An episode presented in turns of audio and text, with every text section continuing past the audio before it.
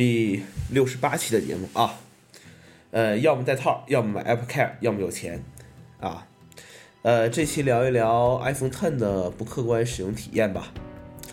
呃，外观啊，首先外观的辨识度，如果不点亮屏幕的话啊，呃，其实不高啊。从正面看，发展到现在，其实和其他手机没什么区别的。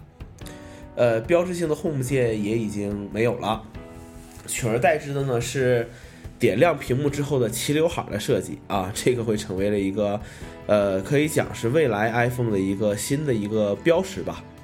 当然，这就不知道短期内其他的，呃，一些厂商会不会跟进这种造型了。呃，然后我在安卓上还看到了有一些这个软件可以把你的有些 App 可以把你这个安卓的界面，哎，也弄成一个齐刘海的这个这个样子啊。呃，反正背部啊，背部的摄像头的位置可能是有别于其他 iPhone 的差别吧。呃，好不好看另当别论，但是呃，你你你自己在用的时候，我自己在用的时候是是看不到的。呃，只能说摄像头的凸起呢比以前更大了。呃，像我这种不戴保护套的人来讲的话，说就是放在桌子上根本是放不平的。有的时候你懒拿起来打字什么的话，都是挺，都会都会晃晃荡荡这么一个感觉啊。那我们再来说，呃，屏幕啊，呃，异形全面屏的样式啊，很多人会说为什么要有刘海儿？呃，要是真的没有这个刘海儿的话，那这些人又会说啊，这个外观怎么跟三星一样呢？啊，反正都不买，那你就随便说呗。呃，大多数的时候啊，其实我们关注点是看不到这个刘海的，因为我们的眼睛主要的关注点依然是屏幕中间的这个位置，所以说这个刘海对于我个人来讲啊，几乎是没有什么影响的。那你说用手机看视频啊怎么办呢？呃，不好意思啊，我用 iPad 看视频啊，我也不玩游戏，所以说，呃，这些东西我都不纠结啊，不纠结。那么，呃，OLED 的屏幕感观观感怎么样啊？其实你不管 Apple 怎么去吹这个超视网膜显示屏，呃，网上也说了，这可能是现在最好的 OLED 的显示屏。但是从实际的使用上来讲，说 OLED 屏幕的一些毛病呢，虽然避免了一些，但是还还会有。呃，比如说你在侧边或者什么时候看的时候会有一偏色。呃，发黄，然后，呃的一些情况。当然了，你说关闭原彩显示会好一些，确实是这样。呃，但是没有对比就没有伤害吧？其实和之前我用八 Plus 比起来的话，呃，总觉得有点怪怪的啊。但其实问题还是那个，就是人的习惯是很强大的。呃，当你看习惯这个屏幕之后，其实你也就觉得，呃，无所谓了，因为我也没有两台手机每天都比着去看嘛，对不对？呃，其实就这个样子。那么有人也会说，这个状态栏能显示的内容变少了，呃，需要打开控制中心才能看到一些详细的一些内容。呃，我是这么想这个事情的，这可能是呃我们可能要去慢慢去改变的一些使用习惯了。呃，以前我们为了所谓的省电，呃，去关闭 WiFi、蓝牙等等这些内容反复开关，但是现在我们不需要这样去做了，甚至连电电池百分比都不需要显示了。为什么呢？呃，就像电池百分比这种东西来讲的话，因为呃，随着无线充电越来越普及，那我们以后呃，随时都可以找到一个给手机充电的地方。包括其实现在，呃，你随身带着一个移动电源也可以达到这样的一个目的。那么你再比如说电脑上，就是以前我们很流行把这个自己电脑状态栏弄得乱七八糟、花里胡哨啊，什么什么什么什么上面都会有一堆这个图标在上面。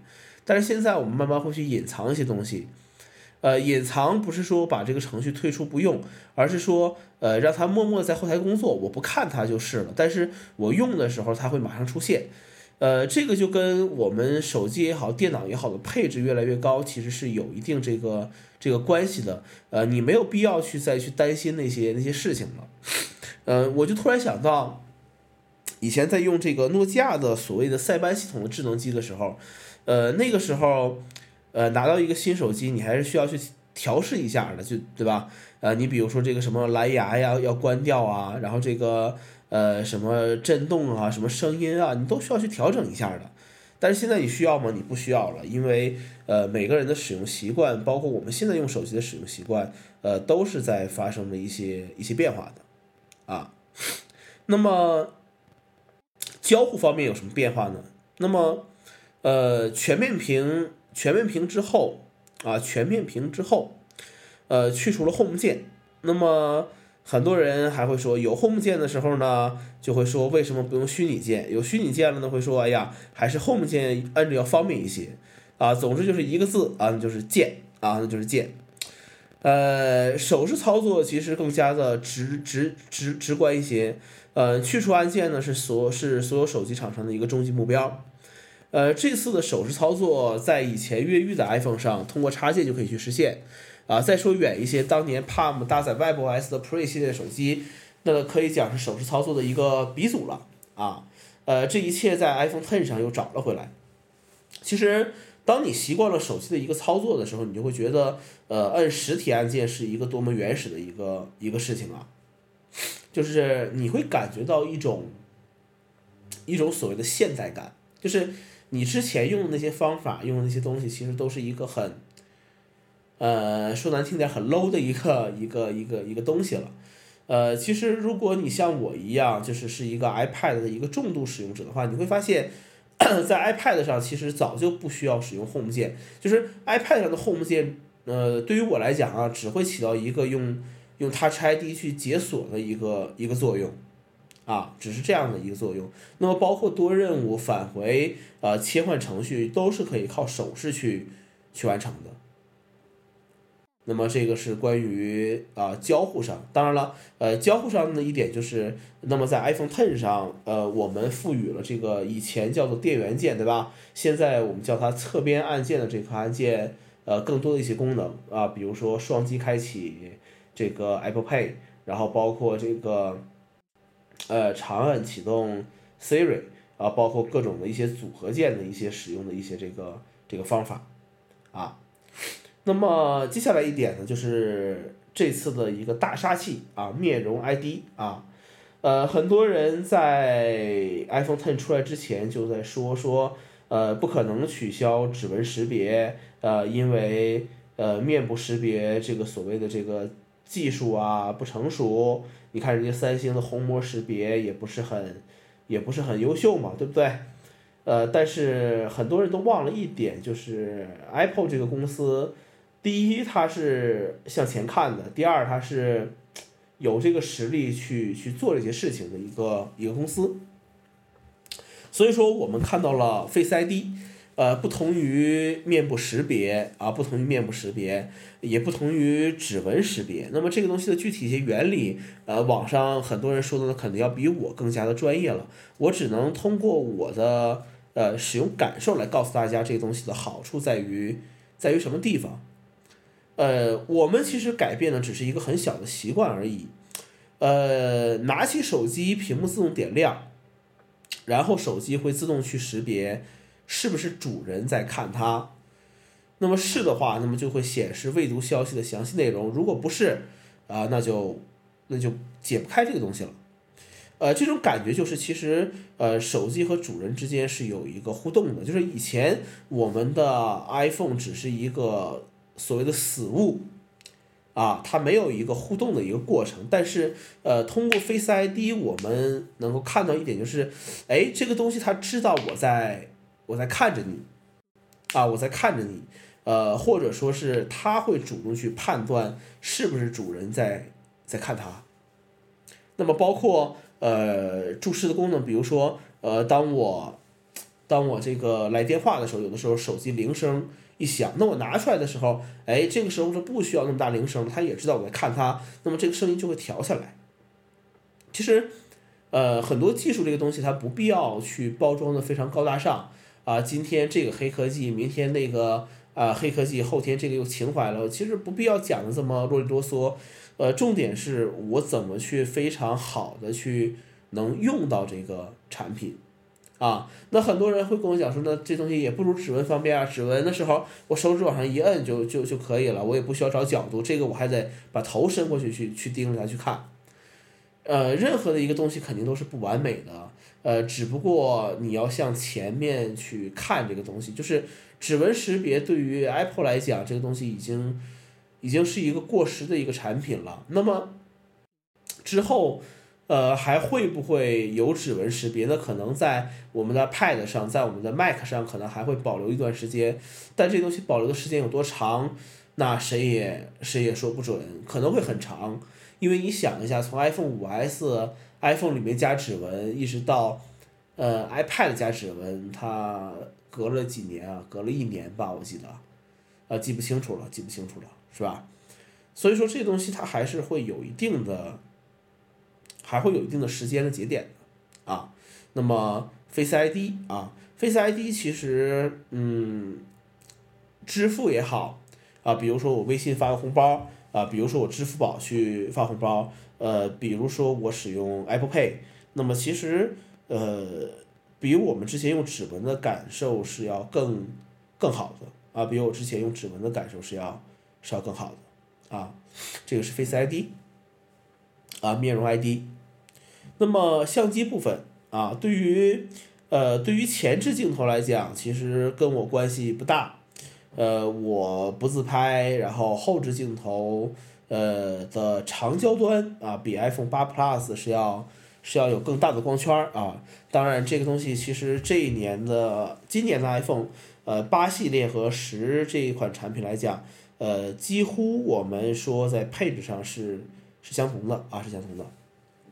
那么，拍照系列就就没什么太多去说的了啊，无非是长焦端加入了这个光学防抖和更大的二点四光圈的话，那么在我们拍人像模式的时候会有一个更好的效果。那么在光线不好的时候，那么也会得到一个比较干净的一个画面。那么也就是这个样子了。那么，呃，说一说目前的一些问题吧。呃，第一个问题就是软件适配啊。呃，就是如果你的软件没有适配 iPhone Ten 的呃这个修长的比例的话，那么你的上下两边是黑边的，呃，这个和当年 iPhone 呃从四 S 过渡到五，就是从三点五寸屏过渡到四寸屏的时候的这个拉长的这个关系的比例的这个解决方法是如出一辙的，啊，是如出一辙的一个状，就是上下两个黑边啊这样切开啊来进行一个正常的一个一个使用，那么。呃，当然了，随着你 iPhone 这么多年的一个这个这个发展，对不对？呃，大公司肯定对适配的话，这个进展是非常的，呃，非常快的了。呃，只是有一些可能它对于呃面容 ID 的适配还会稍微慢一些。呃，这个问题不大啊。你想想安卓的碎片化，你就会发现苹果这个问题是不大的。那么第二个问题就是电池。呃，iPhone Ten 的电池容量是目前 iPhone 里面最大的，比 Plus 系列的这个电池还要大。呃，但是电池的使用体验对于我来讲，其实我的感受是并不好的。我的感受是并不好的。呃，为为为什么呢？因为我之前用八 Plus，呃，我就觉得，呵 呵我觉得这个。呃，iPhone Ten 的电池是没有办法让我肆无忌惮的去用一天的，但是我用 Plus 的机型，我是有这种这种感受的，就是我随在外面随便去用 Plus，我是不会担心它的呃电池掉电的这个这个问题的，所以说我对于 iPhone Ten 的电池是有一些觉得有一些问题的。呃，那么只能随身携带移动电源，或者说是呃，我的解决方法是给 iPhone Ten 买一个这个背夹电池来进行一个使用啊。呃，第三个问题就是关于它比较窄，因为呃从 Plus 转过来的话，你可能会有些不适应，因为呃 iPhone Ten 的宽度和四点七寸机型是一样的，呃，那么你如果习惯 Plus 的尺寸的话。在打字的时候，你会感到比较局促一些，那么误触的几率也会比较比较大一些。那么总结一下就是，呃，按照规律来看的话，这个很像当年 iPhone 五和五 S 的地位，就是 iPhone 五把屏幕提升到了四寸，呃，就是把屏幕去拉长，然后出现黑边，呃，那么再之后的屏幕呢变成了四点七和五点五，呃，所以说这个是必然会有一个更大的尺寸的像。我们再解说 Ten Plus 这么一个机型存在，只是今年没有去发布而已。呃，坊间的传闻，呃，可以听一下。其实简单来讲，就是说，其实苹果今年按照正常节奏来讲，依然只会出一款，就是 iPhone 八这个系列的手机。但是，呃，由于全面屏突然之间一下子就火起来了，呃，没有办法，只能去跟上市场的一些节奏，所以说才出了 iPhone Ten 这么一种这个。这个产品，就 T iPhone Ten 本来应该是明年才发的，呃，那么结果就先出来这么一款机型了，啊，当然了，这个是坊间传闻啊，不足不足信的啊，不足信的，呃，那么呃，我们还是要相信必然有 Ten Plus 存在，因为你现现在的这个 iPhone Ten 它没有 Plus 系列的横屏存在，呃，它也没有 Plus 这种就针对于大屏幕做的很多优化。呃，iPhone Ten 现在其实来看的话是四点七寸机型的一个接班人，啊，是这么一个定位的啊。呃，iPhone 五 S 当年增加了指纹识别，把它普及到了手机中。iPhone Ten 带来面容 ID，道理是一样的。越来越多的手机会会应用到这个东西，你不要去管它，呃，有没有会不会像苹果这么好，它肯定会呃会变得越来越好，呃，因为。现在这个技术来讲的话呢，其实，呃，会越来越快的进行一个普及。